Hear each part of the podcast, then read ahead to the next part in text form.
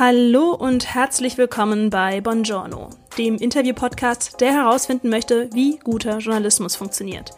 Ich bin wieder da aus der Sommerpause. Mein Name ist Olivia, ich bin freie Journalistin und Filmemacherin und darf euch heute vorstellen, worum es geht. Nämlich um mentale Gesundheit, wie der Journalismus selbst darüber berichtet, was er besser machen kann und was es ausmacht, selbst in psychischer Erkrankung im Journalismus zu arbeiten. Dazu habe ich mir zwei tolle Gäste eingeladen. Die freie Wissenschaftsjournalistin Lisbeth Schröder, die schon in ihrer Masterarbeit zur Darstellung von Menschen mit psychischer Erkrankung in den Medien geforscht hat, und die freie Journalistin Larena Klöckner, die einen sehr persönlichen Text veröffentlicht hat und gerade dabei ist, ein eigenes Mediennetzwerk aufzubauen. Beide haben ganz unterschiedliche Erfahrungen mit psychischer Erkrankung und arbeiten daran, Stigmata abzubauen. Im Gespräch geht es dann darum, warum man psychische Gesundheit nicht unbedingt als Sonderthema an Fachjournalistinnen auslagern sollte, welche Leitfäden es für diskriminierungsfreie oder diskriminierungssensible Berichterstattung gibt und was frei zu arbeiten eben heißt, wenn die Psyche gerade leidet. Eine kleine Triggerwarnung vorweg. Es geht gleich auch um die Berichterstattung zu Amokläufen. Wenn euch das Thema sehr zusetzt, dann hört euch doch die Folge in Begleitung an oder überspringt diese Folge. Psychische Gesundheit ist ein super wichtiges Thema, wie ich finde. In den Show Notes findet ihr darum viele Hinweise aus dem Gespräch, Anlaufstellen und Tipps, die ich auf Twitter gesammelt habe oder selbst zusammengestellt habe. Also ihr müsst nicht alles mitnotieren. Ähm, wie immer wünsche ich euch viel Hörvergnügen und jetzt geht's los. Ja, schön, dass ihr beide da seid, äh, Lisbeth und Larena. Ähm, wir sprechen ja heute über das Thema Mental Health und Journalismus. Ähm, jetzt ist es ja gerade so, dass während der Pandemie, seit der Pandemie dieses Thema Mental Health ja viel häufiger besprochen wird. Es ging auch vielen Menschen gerade während der Pandemie ähm, schlechter als davor. Und ich hätte gerne ein kurzes Stimmungsbild von euch beiden das Thema Mental Health ist präsent in den Medien. Ist denn schon alles gesagt? Ich fange mal hier an der linken Seite an bei dir, Lisbeth, weil du da gerade oben bei mir in der Ecke zu sehen bist im Call. Also ich finde auf gar keinen Fall. so. Also ich finde das Thema Mental Health ist halt schon viel präsenter geworden, auch in den Medien. Aber ich finde das noch weit Luft nach oben. Also wirklich auch positive Beispiele zu bringen, äh, nicht stigmatisierend zu berichten. Genau. Arena, wie siehst du das? Ich, ja, ich kann mich da nur anschließen. Ich höre auch ganz oft, dass es ja eigentlich gar nichts Besonderes mehr sei, quasi darüber zu sprechen, dass es ja total entstigmatisiert schon ist. Und ich finde das irgendwie ganz falschen Schluss zu sagen, nur weil wir mehr darüber sprechen, ist es entstigmatisiert, weil solange Betroffene nicht wissen, wie das Umfeld reagiert, wie ArbeitgeberInnen reagieren darauf, dass man zum Beispiel psychisch erkrankt ist. Und solange man sich da nicht sicher sein kann, dass man keine negativen Auswirkungen zu spüren bekommt, finde ich, ist es ja ein Trugschluss von Entstigmatisierung in dem Sinne schon zu sprechen. Also ich glaube, da haben wir auf jeden Fall noch einen weiten Weg vor uns. Und ich finde es gut, dass mehr darüber gesprochen wird, aber ich glaube, es ist längst, längst noch nicht alles gesagt. Dann ist ja gut, dass wir heute hier sind. Wir wollen ja vor allem so zwei Perspektiven einnehmen. Einmal, wie berichten wir denn im Journalismus über das Thema Mental Health, psychische Erkrankungen und andererseits, ja, wie ist es denn, wenn man selbst im Journalismus arbeitet und eine psychische Erkrankung hat? Ähm, ja, Lisbeth, du hast 2021 einen Beitrag veröffentlicht. Ähm, den du mir auch vorab zugeschickt hast, der hatte folgende Zwischenüberschrift, an der bin ich so ein bisschen hängen geblieben. Wie können Journalisten weniger stigmatisierend berichten? Ähm, und es geht dabei ja auch um psychische Erkrankungen. Und mich würde interessieren, ja, welchen Stigmata ähm, begegnest du denn im Journalismus immer wieder zum Thema psychische Erkrankungen, wenn es um Pressepublikationen geht? Ja, also ich habe das äh, 2019 bei meiner Masterarbeit genauer angeschaut. Da ging es um Stigmatisierung von Menschen mit psychischen Krankheiten im Zuge der Amoklauf-Berichterstattung. Also zum Beispiel bei Winnenden, bei Neuerdings Münster etc. Und ähm, da hatte ich halt gesehen, dass jetzt ganz oft halt so eine Art Kausalität so angenommen wird. Also von wegen, die Person war psychisch krank, also beging sie diesen, äh, diesen schrecklichen Mord, sag ich jetzt mal. Ähm, und das kann sich halt auch auf die Stigmatisierung von Menschen mit psychischen Krankheiten auswirken. Also es gab so Überschriften wie der Wahnsinn der Mörder ist ansteckend oder vier Täter, drei davon waren psychisch auffällig. Und allein schon, indem man diese Überschriften hört, wird so ein bisschen dieses Bild impliziert, dass Menschen mit psychischen Krankheiten auch gefährlich seien, was halt dann auch Forschende kritisiert haben, ähm, Verbände von Psychotherapeutinnen etc. Und ähm, ich finde, bei diesen Amokläufen oder auch so bei Gewalttaten sieht man das sehr häufig. Und sonst ist das Thema aber, dazu habe ich jetzt nicht, das habe ich mir jetzt nicht so genau angeschaut, ist das Thema aber gar nicht so präsent nach, meiner, nach meinem eigenen Empfinden. Also ich habe so das Gefühl, da wird mehr darüber berichtet, da wird auch irgendwo besser, also bei Depressionen zum Beispiel darüber berichtet. Aber es ist halt, es sind immer noch relativ wenig Beiträge und es ist auch nicht so anschaulich. Also in Fernsehbeiträgen kommt das auch sehr, sehr selten vor. Und ich finde, da müssen wir halt auch ansetzen. Hm. Ich finde, gerade was du ansprichst, wenn es um Gewaltberichterstattung geht oder auch Kriminalitätsberichterstattung, da diesen Zusammenhang herzustellen zu psychischen äh, Erkrankungen, finde ich auch sehr, sehr extrem. Ähm, was mir auch aufgefallen ist, und das ähm, thematisierst du ja auch, dass diese Frames oder diese Erklärungsansätze ähm, je nachdem, wie die eingesetzt werden, es kommt total darauf an, wer denn da der Täter, die Täterin oder der Mensch dahinter ist. Ähm, also diese Stigmata fallen ja Menschen unterschiedlich stark zu. Ähm, ja, was hast du denn dazu beobachten können? Also wer, ja, ähm, quasi mit welcher Art Stigmata bedacht wird? Ja, es ist vor allem, als zum Beispiel Münster hat man es eigentlich ganz gut gesehen. Es ging erstmal darum, ähm, erstmal dachte man, das wäre ein, eine Person mit halt ausländischem Hintergrund, sage ich jetzt mal. Und da hat zum Beispiel Beatrix von Storch so getwittert, ja, wir schaffen das mit einem wütenden Smiley. Und man dachte, ah, okay, das ist sozusagen ähm, ein muslimischer Attentat so und hat es so in die Richtung gedrängt. Und als es dann klar wurde, okay, es ist eine Person ähm, genau mit so deutschem Hintergrund, war dann, ah, okay, sie ist psychisch krank. so. Und das war es dann. Und ich finde halt beides einfach falsch, also auch so von so einer ähm, erstmal rassistischen Perspektive drauf zu blicken und sagen, ah ja, okay, die Person hat halt den und den Background, also führt das sozusagen zum Mord oder zu sagen, sie ist psychisch krank, also führt das zum Mord. Und diese einseitige Sichtweise ist halt auch erschreckend und da, da muss man auch immer gefähr, äh, also so vorsichtig sagen, das kann halt auch zu Copycat-Effekten kommen, nennt man das. Also dass halt wenn eine Person zu stark dargestellt wird oder zu viel Einfühlvermögen drin ist, dass es halt auch sehr leicht zu Nachahmertaten kommen kann. Ähm, aber halt diese einseitige Berichterstattung und dieses, ja, es ist so, deswegen ist das passiert, ähm, ja, das ist auf jeden Fall zu kritisieren, finde ich. Mhm.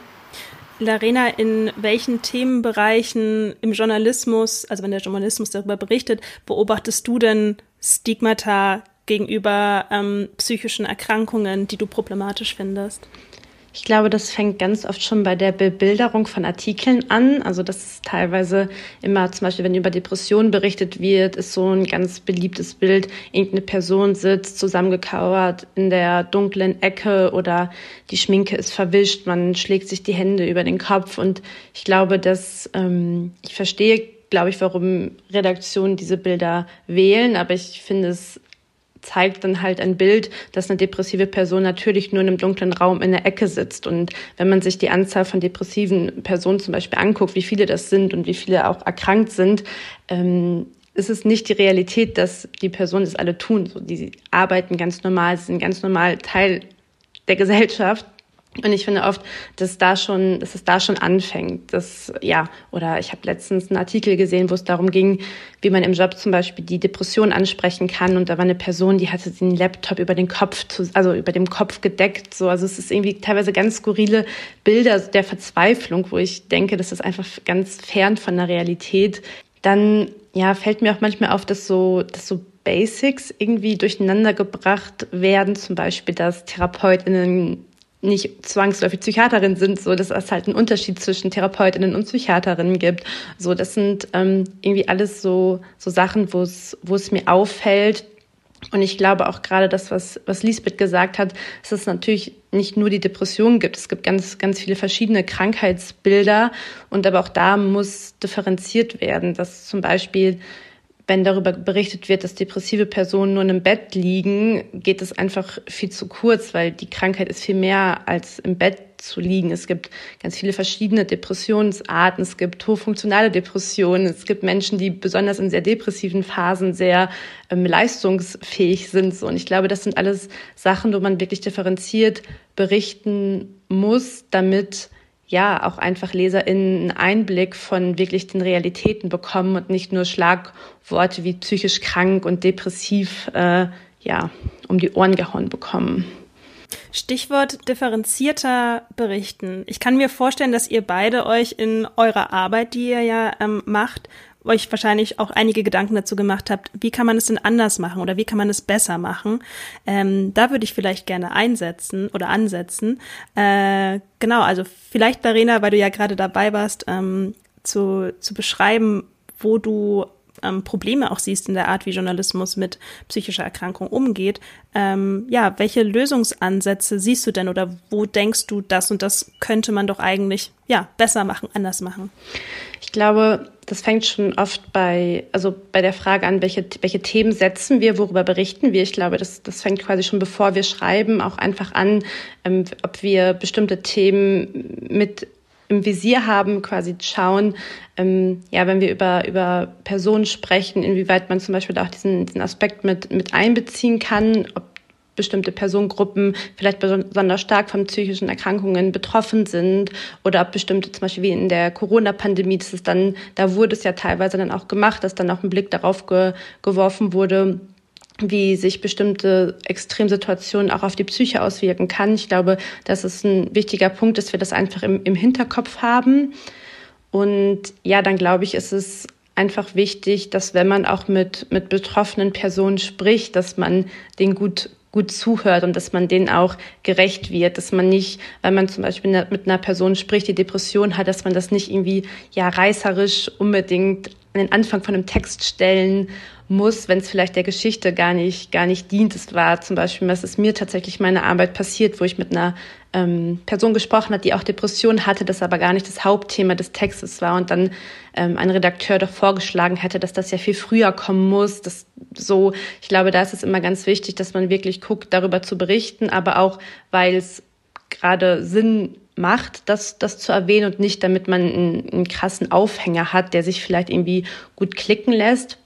Ich glaube, dass, ich glaube, das ist auch ganz wichtig und sich auch wirklich mit dem, mit dem Thema auseinandersetzen. Also wirklich auch inhaltlich. Ich glaube, es ist irgendwie leicht, immer geschrieben, depressive Person, aber sich auch wirklich mal die Zeit zu nehmen. Ich meine, wir recherchieren alle sehr viel und sehr gründlich und ich glaube, dann ist es auch ein, einfach eine Aufgabe, auch da mal wirklich zu recherchieren, was gibt es eigentlich für verschiedene Erkrankungen, wie, wie äußern sich die natürlich auch immer Expertinnen sowieso mit einbeziehen, aber ich glaube auch, sich einfach mal ein Bild davon zu machen, damit man eben nicht in diese ganz ja, einfachen Fallen tappt, die halt leicht umgänglich sind. Ich glaube, das sind schon so, so ein paar Basics, sage ich mal, die eigentlich relativ leicht umzusetzen sind, die eigentlich auch umsetzbar sein sollten schon längst. Ähm, genau, das sind so paar Sachen, die mir jetzt direkt in den, in den Kopf kamen. Ich weiß nicht, wahrscheinlich kann Lisbeth noch äh, einiges ergänzen. ja, ich finde auf jeden Fall auch, also wie du schon sagst, ist halt äh, so oft dann das so im Mittelpunkt des Artikels steht. Also es geht ja zum Beispiel auch einfach darum, zum Beispiel so ein, beim so einem Artikel äh, für Wohnungssuche oder etc. Da halt ähm, Personen mit Depressionen vielleicht haben halt vielleicht auch andere so ähm, Ansprüche, sage ich jetzt mal, brauchen andere Sachen, aber das ist ja nicht so das Zentrale und da fällt halt so nebenbei vielleicht, dass sie halt so eine Erkrankung hat, aber insgesamt geht es um ihren Struggle, einfach bezahlbaren Wohnraum zum Beispiel zu finden.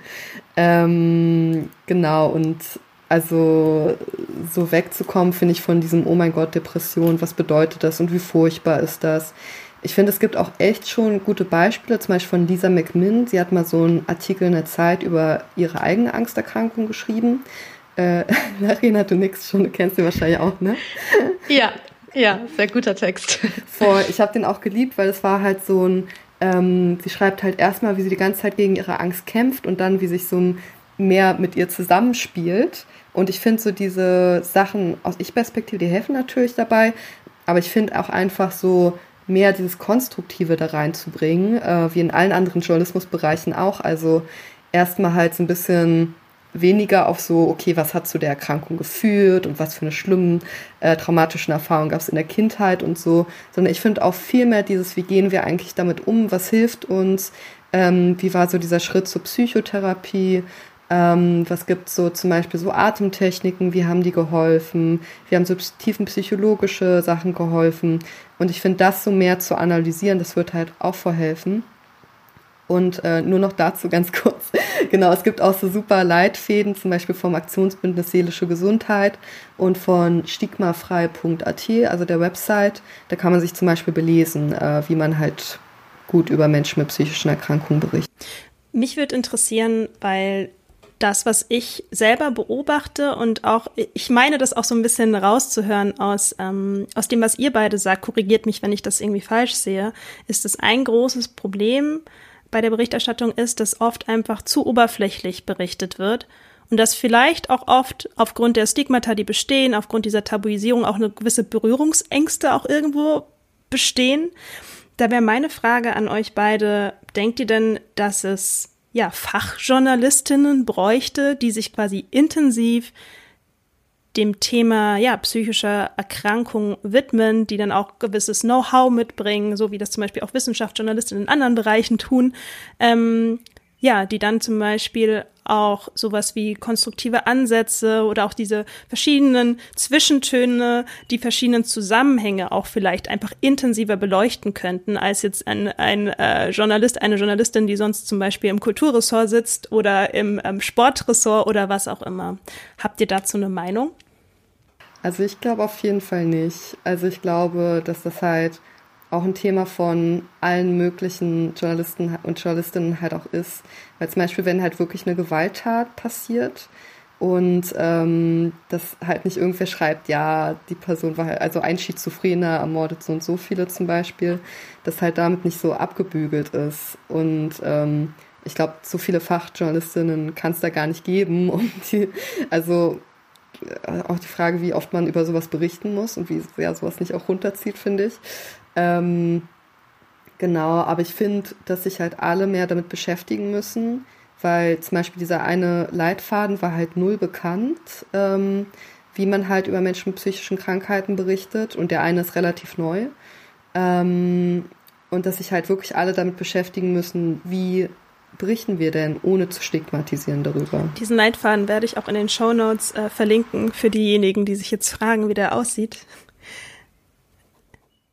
wenn man das ähm, an nur Fachjournalistinnen abgibt, dann wird das ja auch wieder so ein Thema, was raus aus der, aus der alltäglichen Berichterstattung genommen wird. Und ich glaube, dass das so gar nicht funktioniert. Du hattest ja gerade irgendwie Sportjournalistinnen, Kulturjournalistinnen angesprochen und auch die sind ja mit dem, mit Betroffenen in Kontakt, setzen sich da mit, mit, mit Themen aus, mentale Gesundheit bei SportlerInnen zum Beispiel, Diskriminierung, es ist auch ein Riesenthema und ich glaube, dass es deswegen wichtig ist, dass wir das gar nicht so, so gesondert betrachten, sondern wirklich als JournalistInnen da so fit und so sicher werden, dass wir uns zum einen auch sicher fühlen mit dem Thema, weil ich glaube, das ist noch immer für viele Journalistinnen auch, die sich sonst alle möglichen Themen zutrauen, glaube ich, sobald es dann darum geht, mit einer Betroffenen von einer psychischen Erkrankung zu sprechen, glaube ich, ist immer noch so ein kurzer, oh, was muss ich jetzt groß beachten, Moment da. Und ich glaube, der gehört einfach weg. Das ist da einfach, dass man sich da einfach sicher fühlt. Und auch wenn man dann einen Text aufschreibt, dass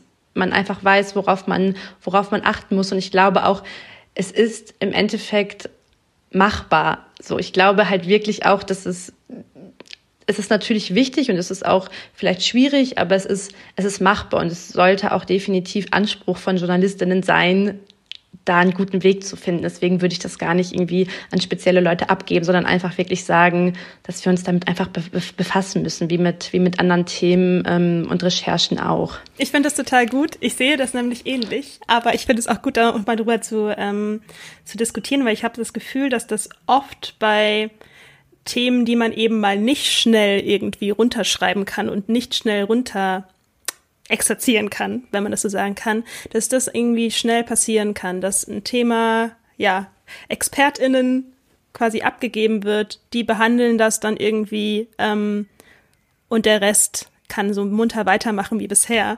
Äh, und ich fände es sehr schön, wenn wir gerade gucken, äh, ich meine, bei Bongiorno geht es ja darum, wie wollen wir zukünftig den Journalismus gestalten, dass wir nach vorne gucken, wie können wir das Ganze besser machen.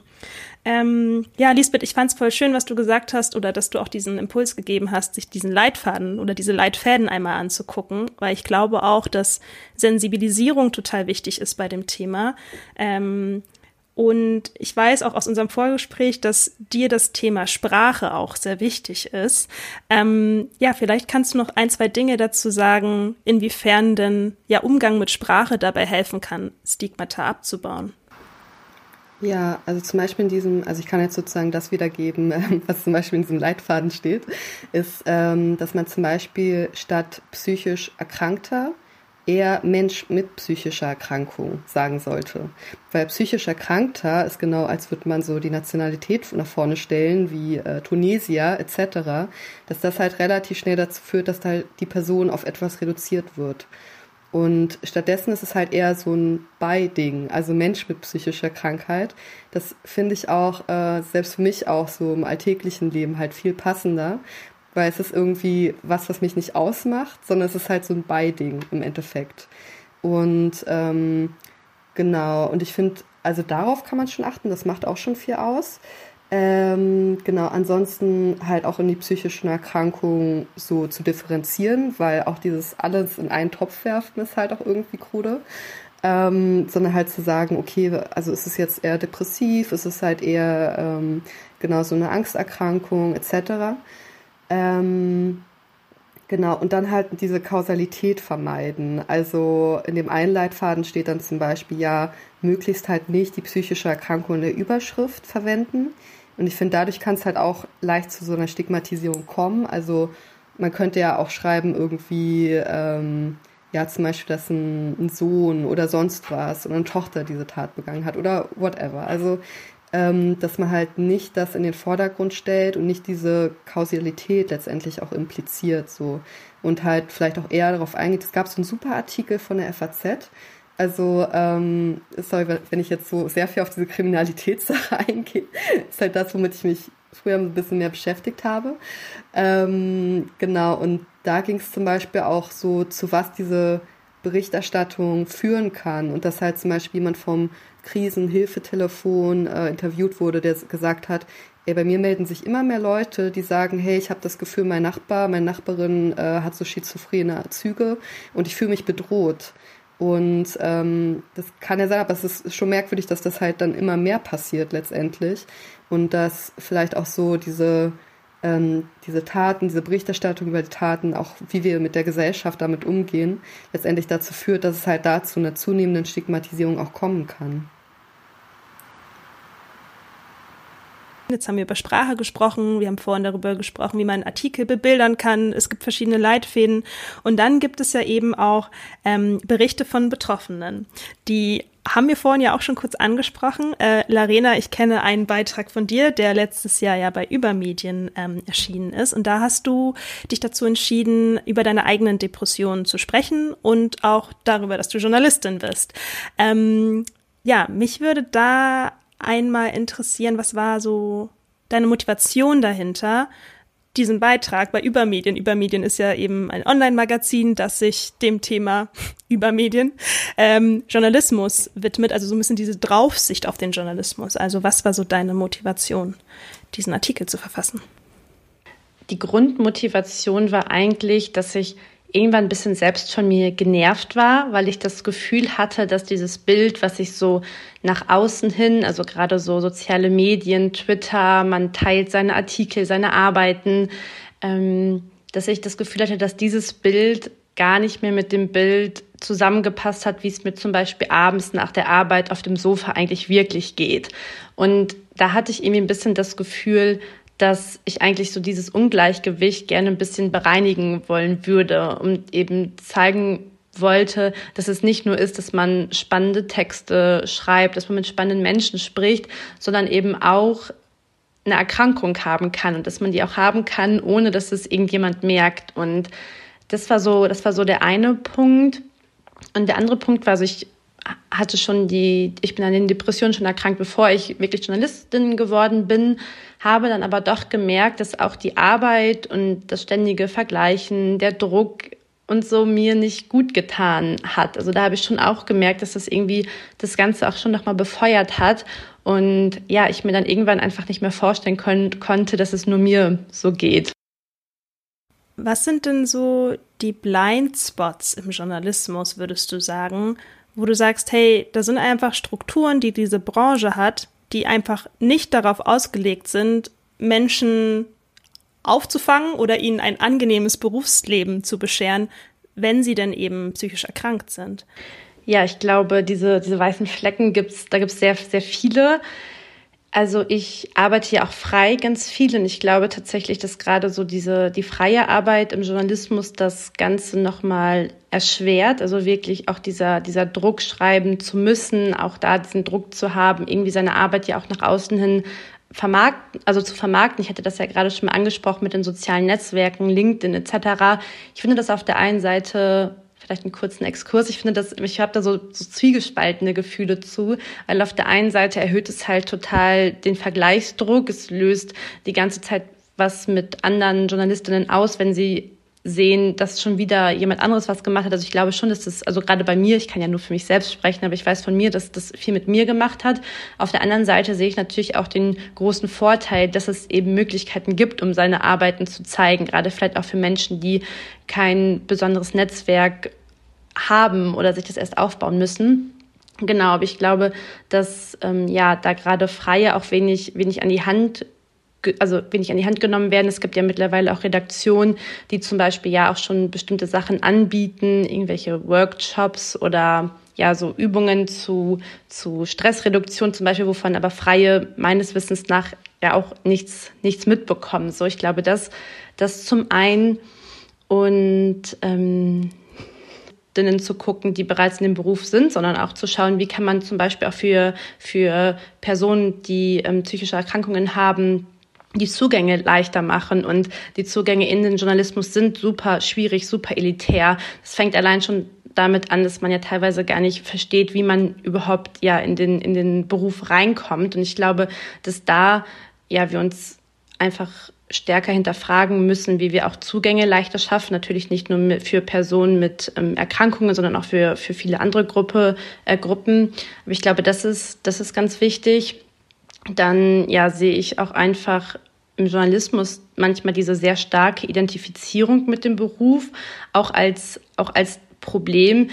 Bevor ich in den Journalismus gekommen bin, hätte ich zum Beispiel niemals gedacht, dass es dann ja in unter Kolleginnen dann doch ja so viel darum geht, auch wer hat was geschrieben, wer hat wo geschrieben, wer hat wie viel geschrieben, so. Es ist was, was ich mir früher gar nicht vorstellen konnte, weil ich immer dachte, es geht ja eigentlich um die, um die Texte. Aber ich glaube, da sind wir, also vielleicht kann Lisbeth gleich mal sagen, wie, wie sie das wahrnimmt, aber ich habe das Gefühl, dass es irgendwie dann teilweise so eine, so eine Verschiebung davon gibt, wie stark man sich auch mit seinem Beruf identifiziert. Es ist irgendwie gefühlt auch so eine, ja, so eine dauerhafte Präsenz und Erreichbarkeit, die teilweise auch verlangt wird von ArbeitgeberInnen. So ist es ja, es ist ja wirklich so, dass teilweise ein Social Media Account bei Bewerbungen angefragt wird. So. Und das sind ja alles schon Punkte, die man auch im Hinterkopf hat, dass man dann ja das Gefühl hat, auch da noch Leistung erbringen zu müssen. So, ich glaube, das ähm, sind auch alles Punkte, die es tatsächlich ja nicht nicht leichter machen, würde ich sagen. Und gerade auch ja in der in der freien Mitarbeit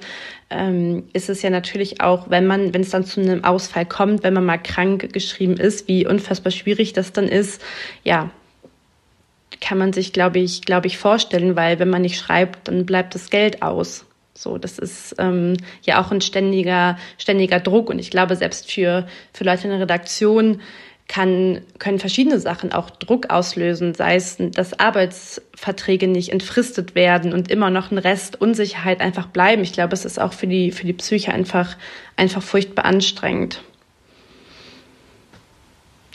Definitiv. Ich glaube, du hast da schon echt super viele Punkte angesprochen, äh, Larena, die sehr, sehr wichtig sind. Äh, ja, Lisbeth, was, was hast du dazu denn noch zu ergänzen? ich glaube nicht viel. Ähm, ich glaube, also vor allem, also einmal mit den Einstiegsbedingungen finde ich auch ziemlich elitär. Ich finde vor allem diese ganzen Praktika, die man erstmal machen muss, um irgendwie Volos zu machen, auf Journalistenschulen zu kommen und so. Und ich finde diesen Praktikas, also ich weiß nicht, wie es dir ging, Arena, aber ich habe mich so hyper unsichtbar gefühlt und ähm, das waren echt so Momente, wo ich am meisten psychisch gestruggelt habe, weil ich irgendwie dachte, oh Gott, ist das jetzt auch alles richtig, was ich sage? Jetzt bin ich bei der Zeit, jetzt muss ich total aufpassen und so. Und ähm, ja, das ist so ein Druck, dass man halt so denkt, so, boah, okay, ich muss da reinkommen. Und ähm, genau auch das mit Freie und Stress. Also ich finde das halt ähm, auch so eine Sache, ne? Also ich neige halt zu krassen Ängsten und deswegen bin ich halt immer so, wenn halt zu wenig ist oder zu viel, dann bin ich immer gleich am Katastrophisieren und in so Stressmodus und denk so, oh, jetzt, jetzt zu wenig, zum Beispiel Fernsehbereich oder sonst wie. Und ich werde irgendwie, ich bin eine schlechte Journalistin, ich werde irgendwie keine Arbeit haben. So, und äh, so komplett irgendwie an der Realität vorbei. Und ähm, ich finde da irgendwie auch so dieses ja, sich so Sicherheit zu geben und so, das ist halt nochmal so eine echte Hürde halt, die man halt nehmen muss. Ja. Mich hat das gerade ganz doll erinnert an eine Studie, die von der Republik vor kurzem erschienen ist, also von diesem Schweizer Magazin. Ich weiß nicht, ob ihr das gesehen habt. Da habt, die erheben immer jedes Jahr, warum Journalistinnen beschließen, ihren Job an den Nagel zu hängen. Und da war eben Druck, psychische Belastung, Stress einer, ein wahnsinnig zentrales Thema. Äh, ich habe auch mal in einer anderen Studie gelesen, dass wir Journalistinnen quasi High-Risk-Jobs haben. Einerseits ne, wegen diesem wahnsinnigen Tempo, was wir an den Tag legen. Auch andere Aspekte, die ihr beide auch schon angesprochen habt. Ähm, und ich, ich glaube, ich habe auch einige Essays gelesen von JournalistInnen, die beschreiben, ja, wie sie einfach auch nach und nach ausgebrannt sind viele Freie leider auch darunter, einfach gerade, weil das ja einfach sehr, sehr schnell passieren kann. Das heißt, man muss sich nicht unbedingt mit so wahnsinnig harten Themen beschäftigen, die irgendwie psychisch belastend sind. Das machen ja auch nochmal andere Journalistinnen. Manchmal reicht ja auch eigentlich dieser in Anführungszeichen journalistische Alltag schon, um jemanden wirklich psychisch an seine Grenzen zu bringen. Ähm, also das ist ja, das ist wirklich nicht zu unterschätzen. Ich wünschte, das wäre irgendwie ein zentraleres Thema, sowohl in der journalistischen Ausbildung als aber auch in Redaktionen, dass man wirklich mal öfter ein Check-in macht, hey, wie geht's einander gerade?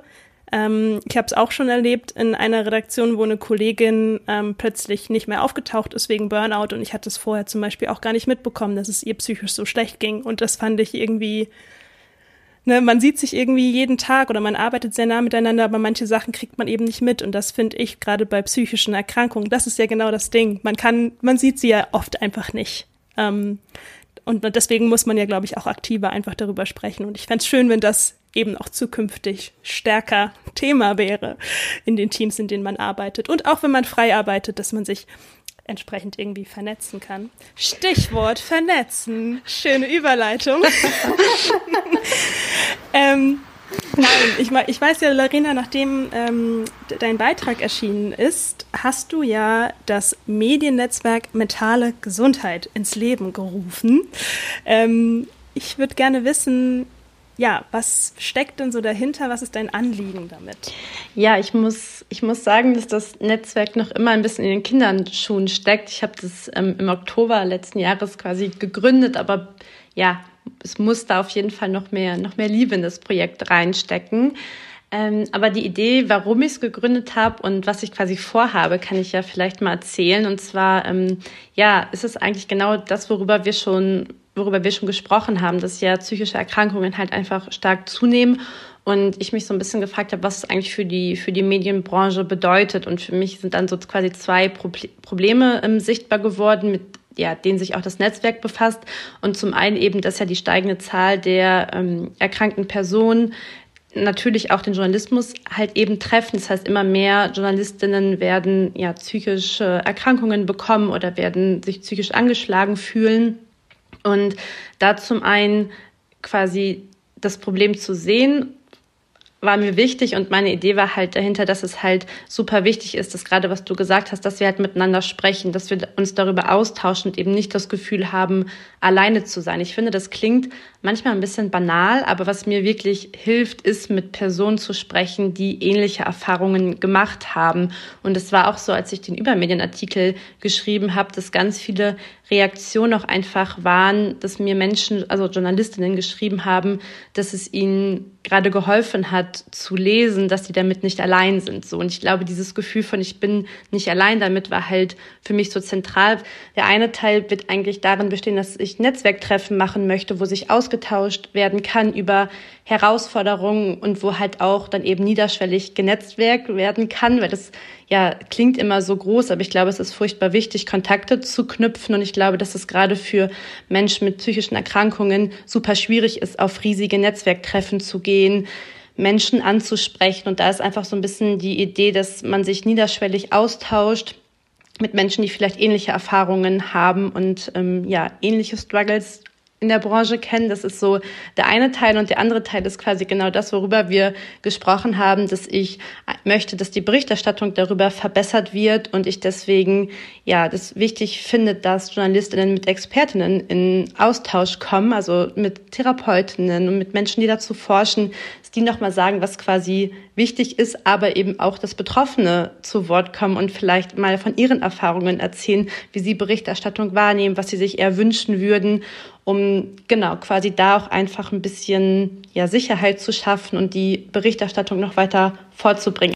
Ich finde das eine super äh, Initiative. Ich bin sehr gespannt, wie sich das Netzwerk weiterentwickelt. Ähm, und ich habe eine letzte Abschlussfrage, die geht so an euch beide, weil wenn wir jetzt schon gerade beim Thema sind, ähm, quasi äh, Ressourcen, Anlaufstellen ähm, rund um das Thema eben psychische Erkrankung und Journalismus würde mich interessieren.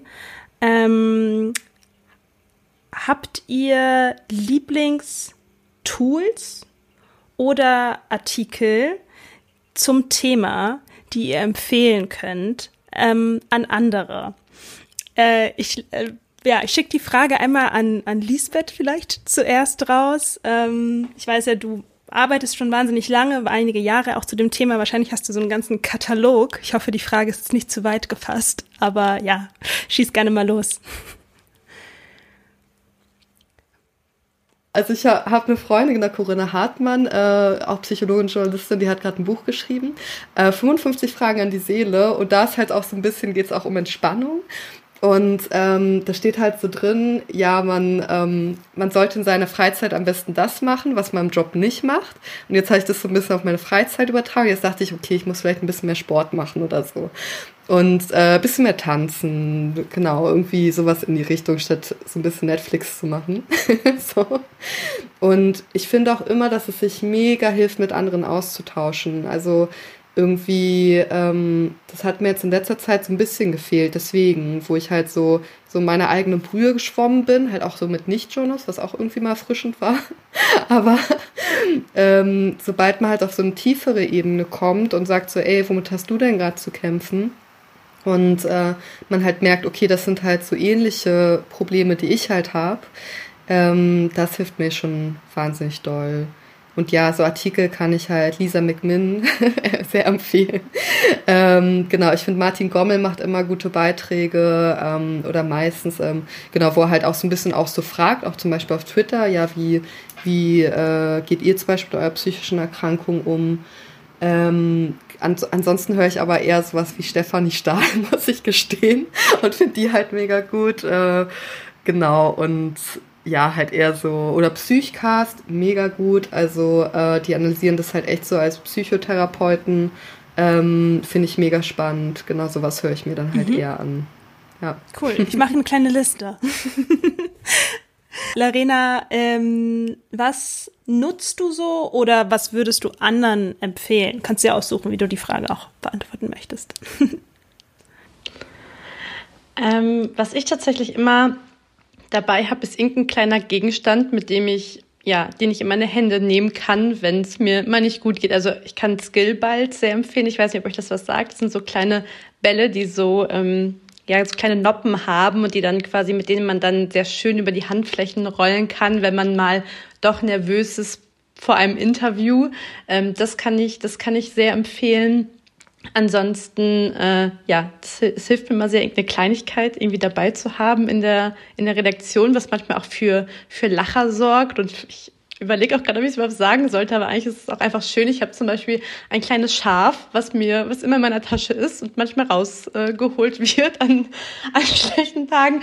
Nee, aber ansonsten, ähm, ja, sind es glaube ich auch, sind es glaube ich auch einfach so einfache Sachen, wie wie Lisbeth auch gerade schon gesagt hat. Ich habe mir zum Beispiel sehr angewöhnt, ähm, auch mal wieder Bücher zu lesen, die mir einfach Spaß machen und nicht Bücher zu lesen, weil sie entweder jemand empfohlen hat oder ich die Person, die darin vorkommt, dann ja vielleicht mal interviewen könnte, sondern wirklich einfach auch mal Bücher zu lesen, weil ich vielleicht wissen möchte, wer am Ende, weiß ich nicht, heiratet oder nicht. So, also einfach, dass man auch mal wirklich so dieses, was ich auch vorhin schon mal gesagt hatte, diese, diese, ähm, ja, diese Symbiose von Job und Privat, ich glaube, die zu brechen, ist einfach ähm, ganz wichtig, genau. Und ähm, was auch hilft, ja, ist halt mit, mit anderen Journalistinnen zu, zu sprechen auf der Arbeit, auch einfach mal ähm, sich austauschen zu können, auch einfach mal vielleicht Frustration aussprechen zu können und auch äh, ja darüber darüber zu reden. Ich glaube, das sind alles Sachen, ähm, die die wahnsinnig wahnsinnig gut tun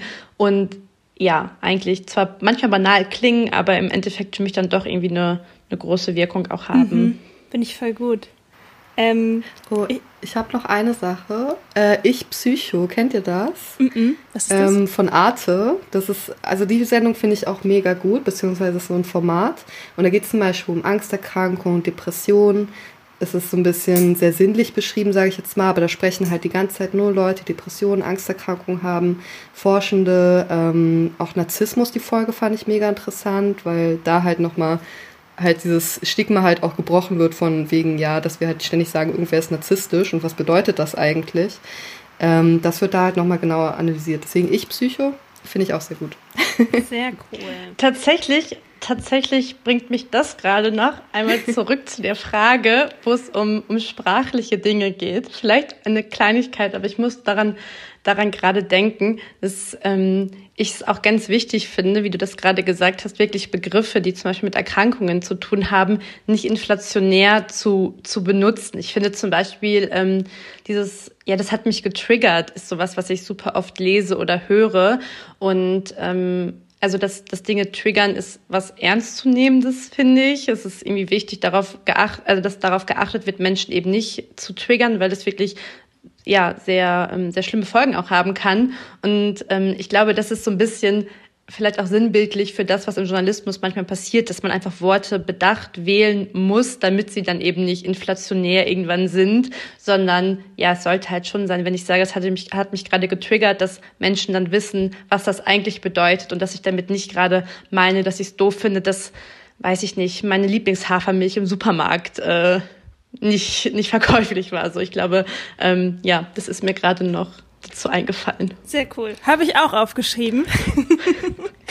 ähm, ich kann auch gerne, ich kann vielleicht auch noch so ein, zwei Sachen äh, ergänzen, die mir helfen im beruflichen Kontext. Oder sagen wir mal so, ich bin eine Person, ich bin wahnsinnig schlecht mit Routinen, aber Routinen können ja auch wahnsinnig gut dabei sein, äh, gerade wenn es so darum geht, den Mental State äh, ausbalanciert zu halten. Es gibt eine Sache, die mache ich wirklich immer, immer, immer. Ich habe so ein Sechs-Minuten-Tagebuch, wo ich morgens drei Fragen und morgen abends drei Fragen habe, äh, wo ich mich darauf besinne, so für was ich dankbar bin. Und das mache ich auch, wenn ich auf Recherche unterwegs bin, egal wie stressig es, es ist. Das muss ich immer machen, weil das hilft mir echt sehr, sehr.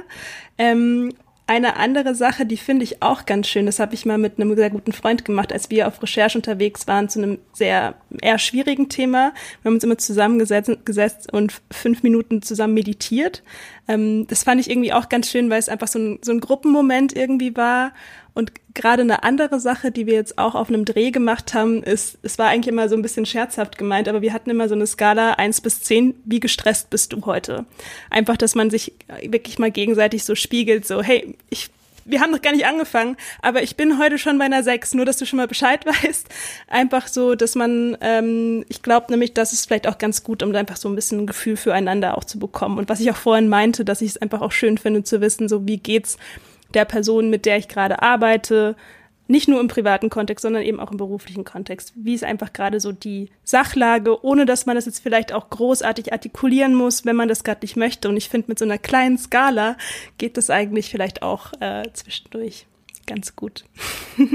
Tatsächlich Tatsächlich ist das auch was mit diesem 1 bis 10, was du gesagt hast, was eine sehr gute Freundin von mir und ich mal eingeführt haben in Phasen, also in so sehr depressiven Phasen von mir, wo gerade so das Melden und die Kommunikation sehr schwer fällt, dass sie dann zum Beispiel gar nicht fragt, wie geht's dir oder wie ist dein Tag gerade, sondern einfach immer nur bei WhatsApp schreibt 0 bis 10 und dann ich quasi antworten kann und sie dann so ein, so ein bisschen so ein Gefühl dafür kriegt.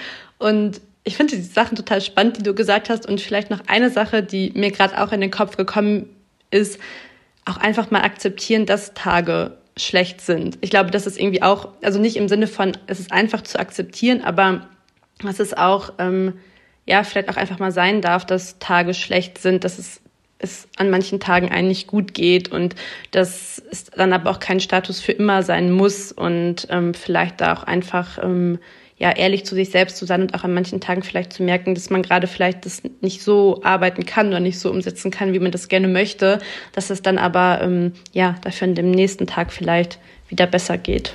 Voll. Ich habe das auch irgendwie am Anfang gemacht, dass ich irgendwie dachte, ich äh, erreiche jeden Tag dieselbe Leistung und bin so davon ausgegangen und habe auch so geplant und mich dann komplett verrannt. Und mittlerweile denke ich mir so, okay, ich muss mir Puffer einplanen, ich muss halt nicht davon ausgehen, von vornherein, dass ich wirklich jeden Tag Vollgas gebe. Also es geht auch einfach gar nicht.